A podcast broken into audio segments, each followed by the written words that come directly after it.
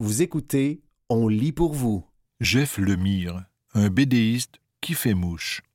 Un texte de Jean-Dominique Leduc paru le 4 décembre 2023 dans la revue Les Libraires. Jeff Lemire est indéniablement l'une des figures marquantes du 9e art mondial actuel. Découvert en 2008 avec son extraordinaire série Essex County, le créateur canadien s'illustre depuis tant dans le milieu alternatif par le truchement d'œuvres qu'il réalise en solo que pour le compte de grands éditeurs américains, Marvel, DC, Dark Horse, Image, à titre de scénariste en collaboration avec différents illustrateurs. L'artiste sortait cet automne le premier volet de son captivant diptyque, Les éphémères, récit personnel teinté de réalisme magique dont lui seul a le secret, marquant un certain retour à ses débuts. Après avoir terminé mon dernier roman graphique, Le labyrinthe inachevé, je ne savais pas trop quoi entreprendre comme nouveau projet. Je pataugeais un peu. À cette époque, je travaillais alors sur l'adaptation en série télévisée d'Essex County et, par conséquent, je revisitais à nouveau mes premiers travaux. De là est née une certaine envie de revenir là où j'avais commencé, bonifié de tout ce que j'ai appris et fait depuis. Les éphémères racontent l'histoire d'une jeune adolescente ostracisée vivant seule avec son père agriculteur à Bell River, modeste village rural du comté d'Essex, d'où est d'ailleurs originaire Lemire. Elle héberge secrètement dans l'un des silos de la terre familiale un criminel recherché. Mais voilà, l'homme se métamorphose inexplicablement en mouche à poisson. Un fort désir de fuite unit ces deux êtres. Ainsi, la jeune adolescente voit dans son nouvel ami transfiguré, doté d'aptitudes extraordinaires, l'occasion de détaler de cette vie misérable et de ce bled perdu. Quant à la mouche géante, elle est traquée par les autorités. L'homme qu'elle a fui quelques jours plus tôt abat accidentellement un enfant lors d'un braquage de dépanneur. Les deux amis doivent toutefois faire vite car l'espérance de vie d'une fishfly est d'à peine quelques jours. Les mouches à poissons occupaient certainement une grande partie du territoire du comté d'Essex, mais aussi de mon imaginaire débordant en raison de leur aspect surnaturel. Ce livre trace vraiment la frontière entre mon travail indépendant et mon travail de genre grand public, en espérant tirer le meilleur des deux. De cette façon, Les éphémères est donc, en quelque sorte, un étrange cousin d'Essex County.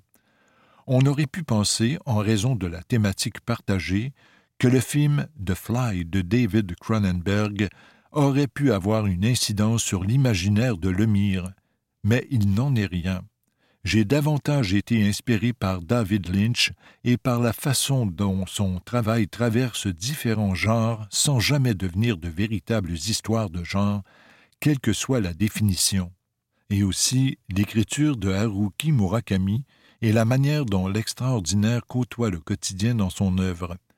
L'imaginaire de Kafka a également influencé les éphémères, tout comme les angoissantes bandes dessinées d'horreur américaines ici, des années 1950, ainsi que les premiers titres de la célèbre collection Vertigo chez DC Comics. L'ingrédient unique à la base de ces œuvres en soliste est le réalisme magique, genre peu exploré pour lequel excelle notamment l'artiste québécois Philippe Girard.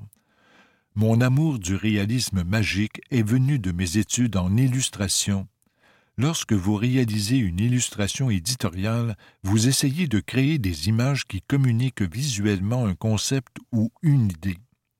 J'ai transposé ce genre de réflexion dans mes bandes dessinées, non seulement en utilisant les bandes dessinées pour raconter une histoire ou relayer ce qui se passe, mais en essayant d'utiliser le langage de la bande dessinée, le découpage, la mise en page et le dessin pour communiquer ou illustrer la vie intérieure de mes personnages.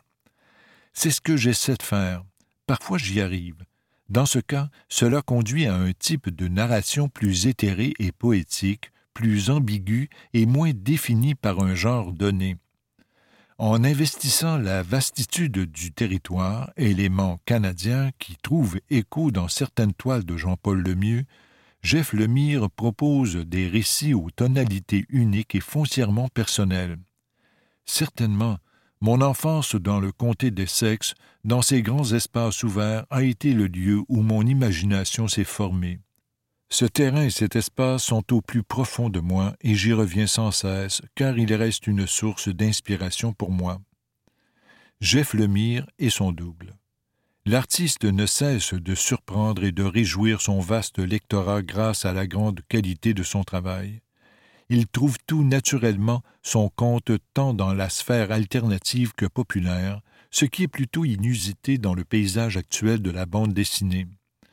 Je prends beaucoup de plaisir à pouvoir me consacrer à un travail profondément personnel comme dans Les éphémères, Jack Joseph, Soudeur sous-marin ou Winter Road, mais aussi à pouvoir faire des séries de genre destinées au grand public comme Gideon Falls, Black Hammer et certains de mes travaux chez DC et Marvel.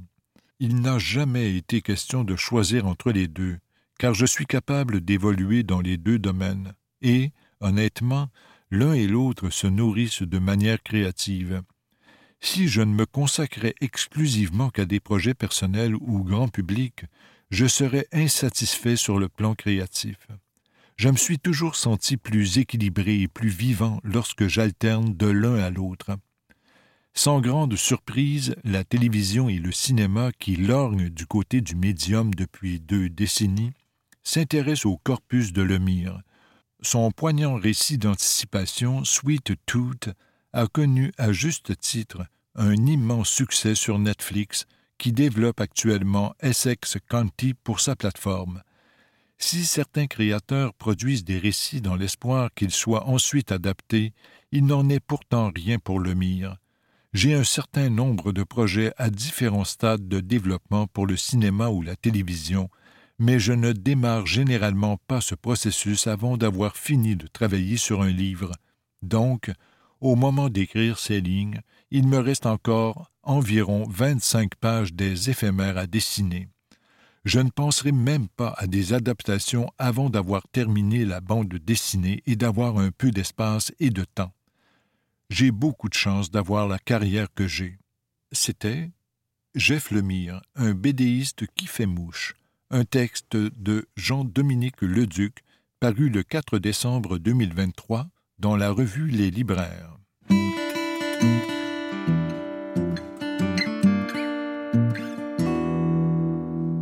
Vendre avec ou sans courtier immobilier. Un texte de Liliane Largier, paru le 5 décembre 2023 dans le magazine Protégez-vous. Vous avez décidé de vendre votre maison et vous hésitez à faire appel à un courtier immobilier. Pour vous aider à prendre une décision éclairée, nous vous expliquons les différentes options qui s'offrent à vous. La vente d'une maison s'accompagne d'un lot d'émotions. Pour vous aider à franchir cette étape avec sérénité, vous pouvez décider de retenir les services d'un courtier immobilier. Si vous préférez éviter de payer une généreuse commission, vous pouvez également faire affaire avec une entreprise de services conseil ou même effectuer la vente seule. Notez que le service d'assistance du proprio a obtenu le plus haut taux de satisfaction à un sondage réalisé en 2023 par Protégez-vous auprès de 820 consommateurs qui ont acheté ou vendu une propriété au cours des cinq dernières années. Pas moins de 84 des répondants sont prêts à recommander cette entreprise à un proche. Parmi les enseignes de courtiers immobiliers, Via Capital est celle qui tire le mieux son épingle du jeu. Elle décroche une note d'appréciation générale de 8 sur 10. Les gens qui ont acheté ou vendu leur propriété seuls sont également très satisfaits de leur expérience. Appréciation globale de 8,5 sur 10, mais seulement 57% d'entre eux recommanderaient à un proche de procéder ainsi, puisque cela demande des connaissances et de l'expérience en immobilier. La plupart du temps, les particuliers ne sont pas familiers avec les formulaires immobiliers, les règles de droit et les délais liés aux inspections et aux promesses d'achat. soutient Maître Benoît Chabot, avocat en droit immobilier dans le Grand Montréal. Voyez les avantages et les inconvénients des différentes options qui s'offrent à vous. Vendre seul. Si vous décidez de vendre votre maison seul, vous contrôlez alors toutes les étapes.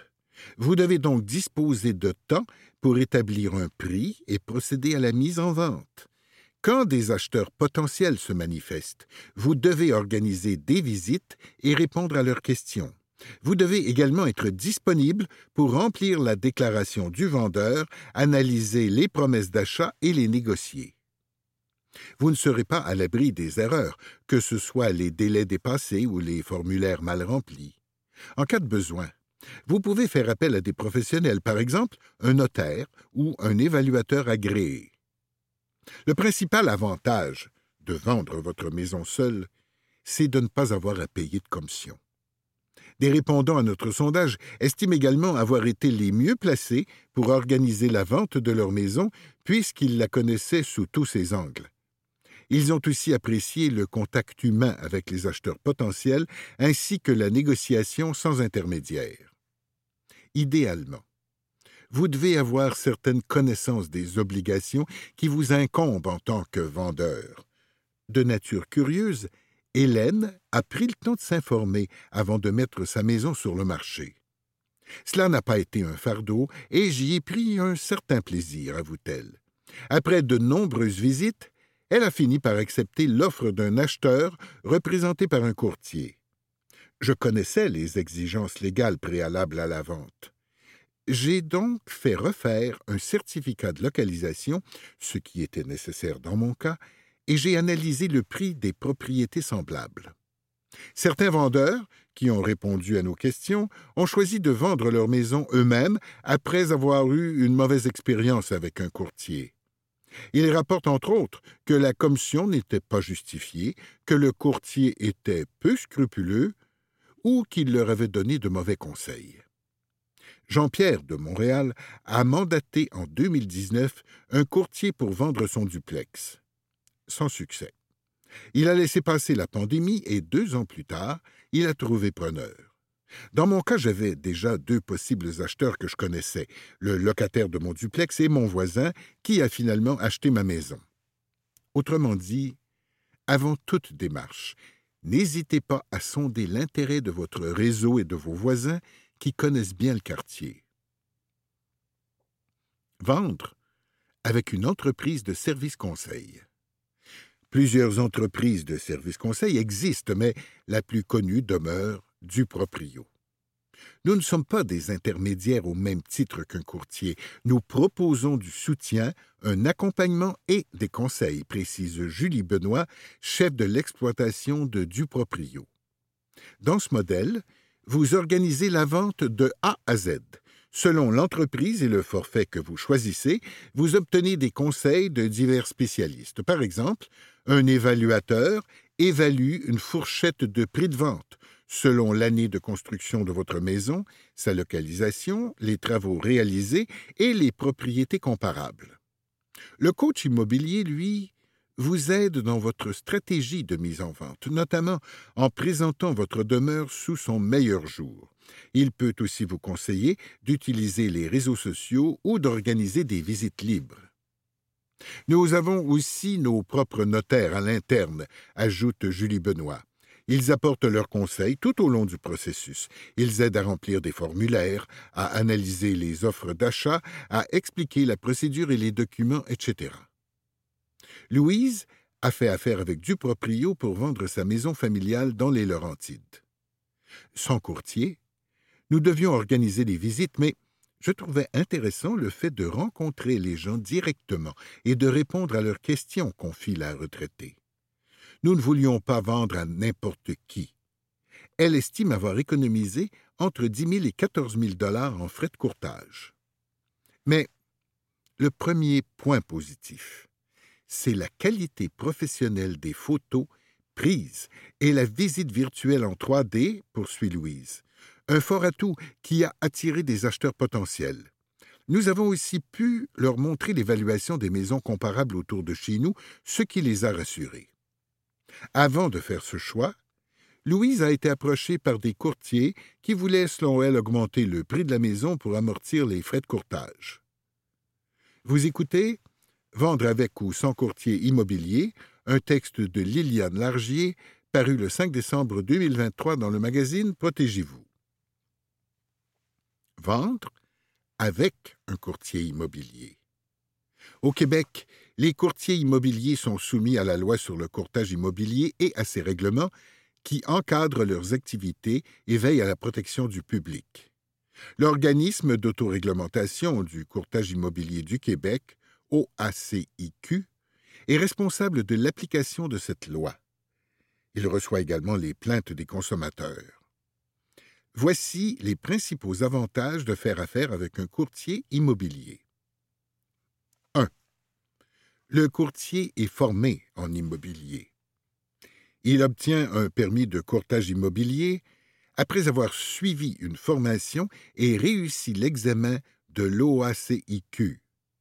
Celui-ci a mis en place un programme de formation continue qui est obligatoire depuis 2015. Le courtier doit respecter la loi sur le courtage immobilier et ses règlements.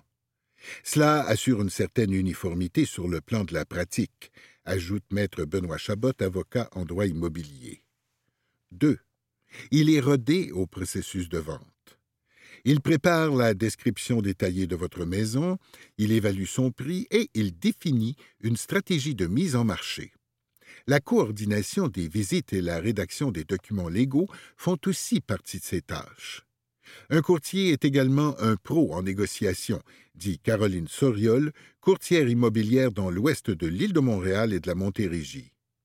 Lorsque les limites de ses connaissances juridiques sont atteintes, un courtier consciencieux consulte des experts. Par exemple, dans le cas d'un problème de certificat de localisation, il contactera un notaire.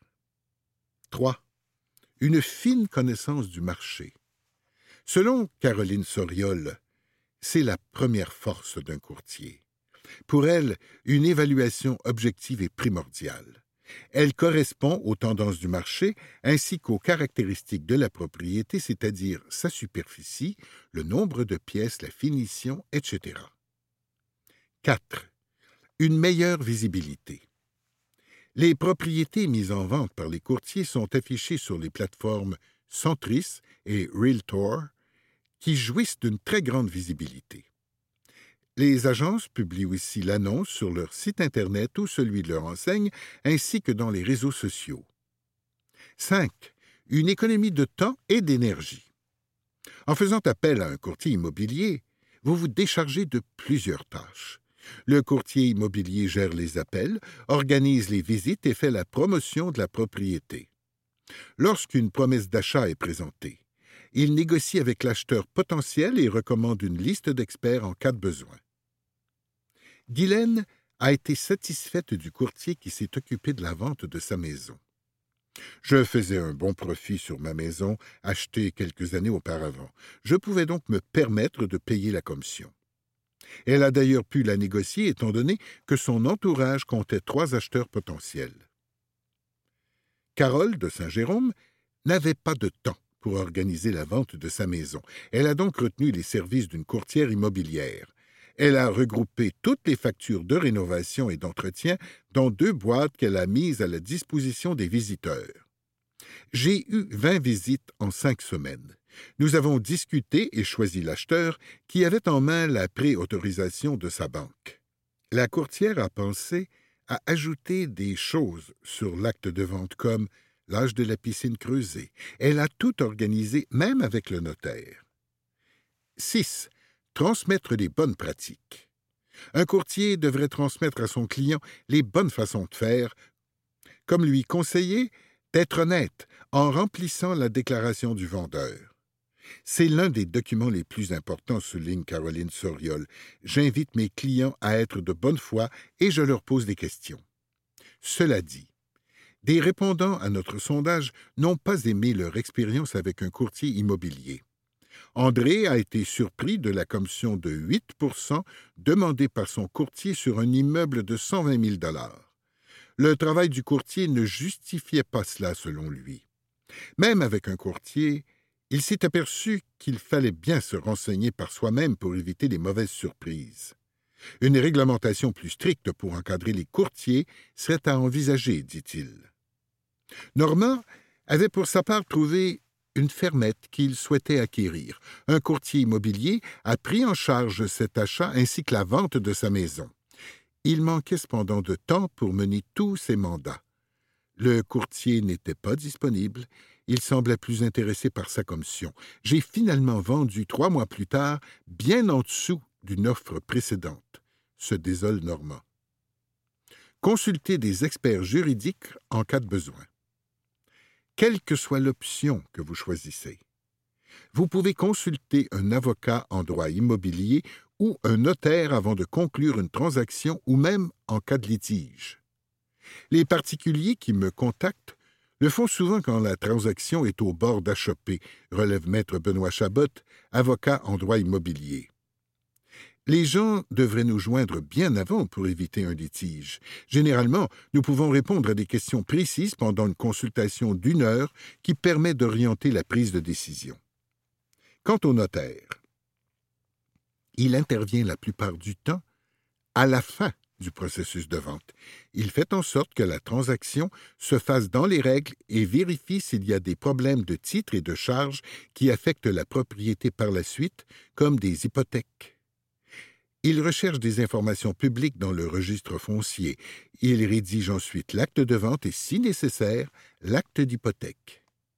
Vous pouvez aussi consulter un notaire en amont de la transaction, moyennant des honoraires. Mais le même notaire ne pourra pas ensuite se charger du dossier de la vente de votre maison, car, d'un point de vue déontologique, il se doit de rester neutre et impartial.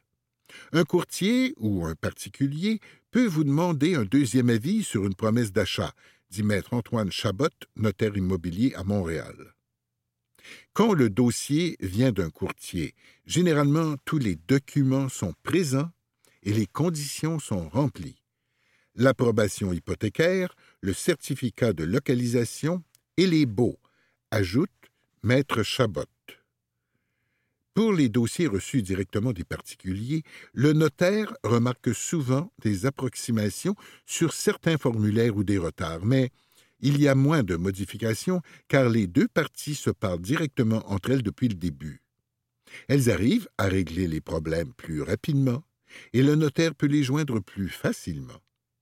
Lors d'une transaction avec au moins un courtier, il arrive que l'acheteur et le vendeur se rencontrent pour la première fois chez le notaire.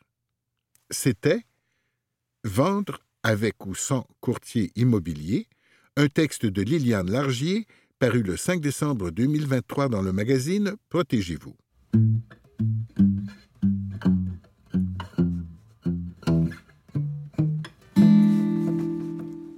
Comme du miel pour attirer des employés.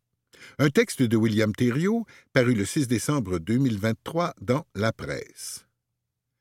La certification B Corp pour plusieurs entreprises représente bien plus qu'un titre à encadrer. C'est une manière d'être, de penser et de fonctionner. C'est le cas d'Alvéole, une PME de Québec qui développe l'apiculture en milieu urbain et qui attire de nouveaux employés grâce à ses pratiques. Alvéole existe depuis 2013. Cinq ans plus tard, en 2018, l'entreprise obtenait sa certification B Corp, attestant ainsi de son dévouement envers des pratiques commerciales durables et socialement responsables. Ça fait partie de notre identité, affirme Étienne Lapierre, cofondateur d'Alvéole en entrevue.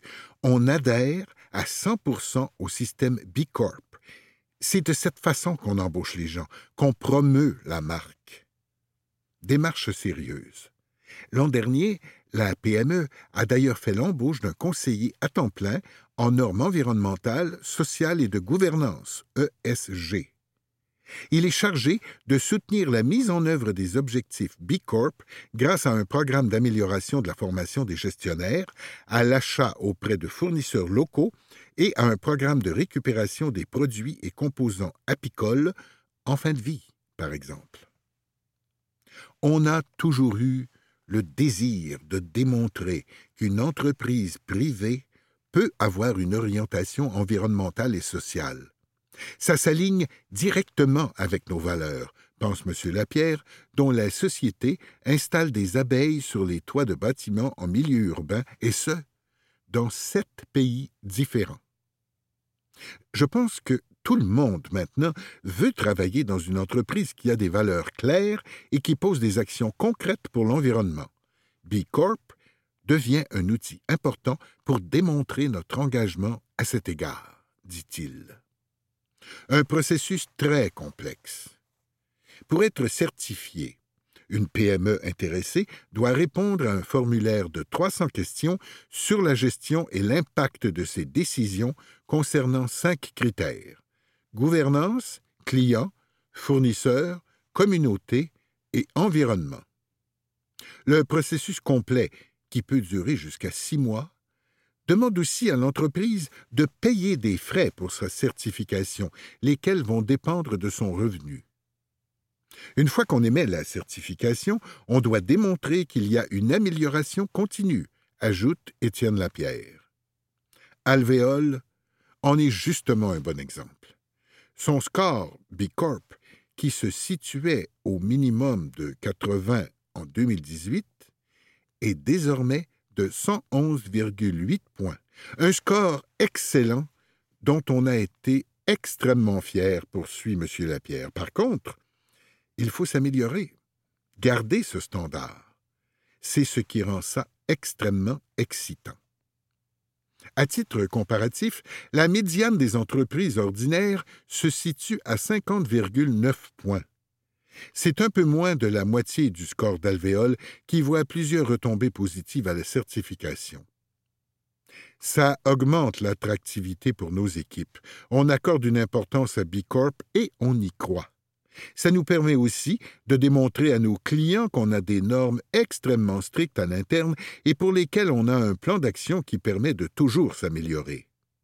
Et ça nous permet de choisir de travailler avec des fournisseurs qui sont B Corp, eux aussi, donc que la chaîne d'approvisionnement respecte les normes. Et je pense que ça influence nos clients. C'est comme un cycle. Le plus qu'on en voit, le plus que ça donne envie à d'autres entreprises de le faire. C'était Comme du miel pour attirer des employés, un texte de William Thériault paru le 6 décembre 2023 dans La Presse.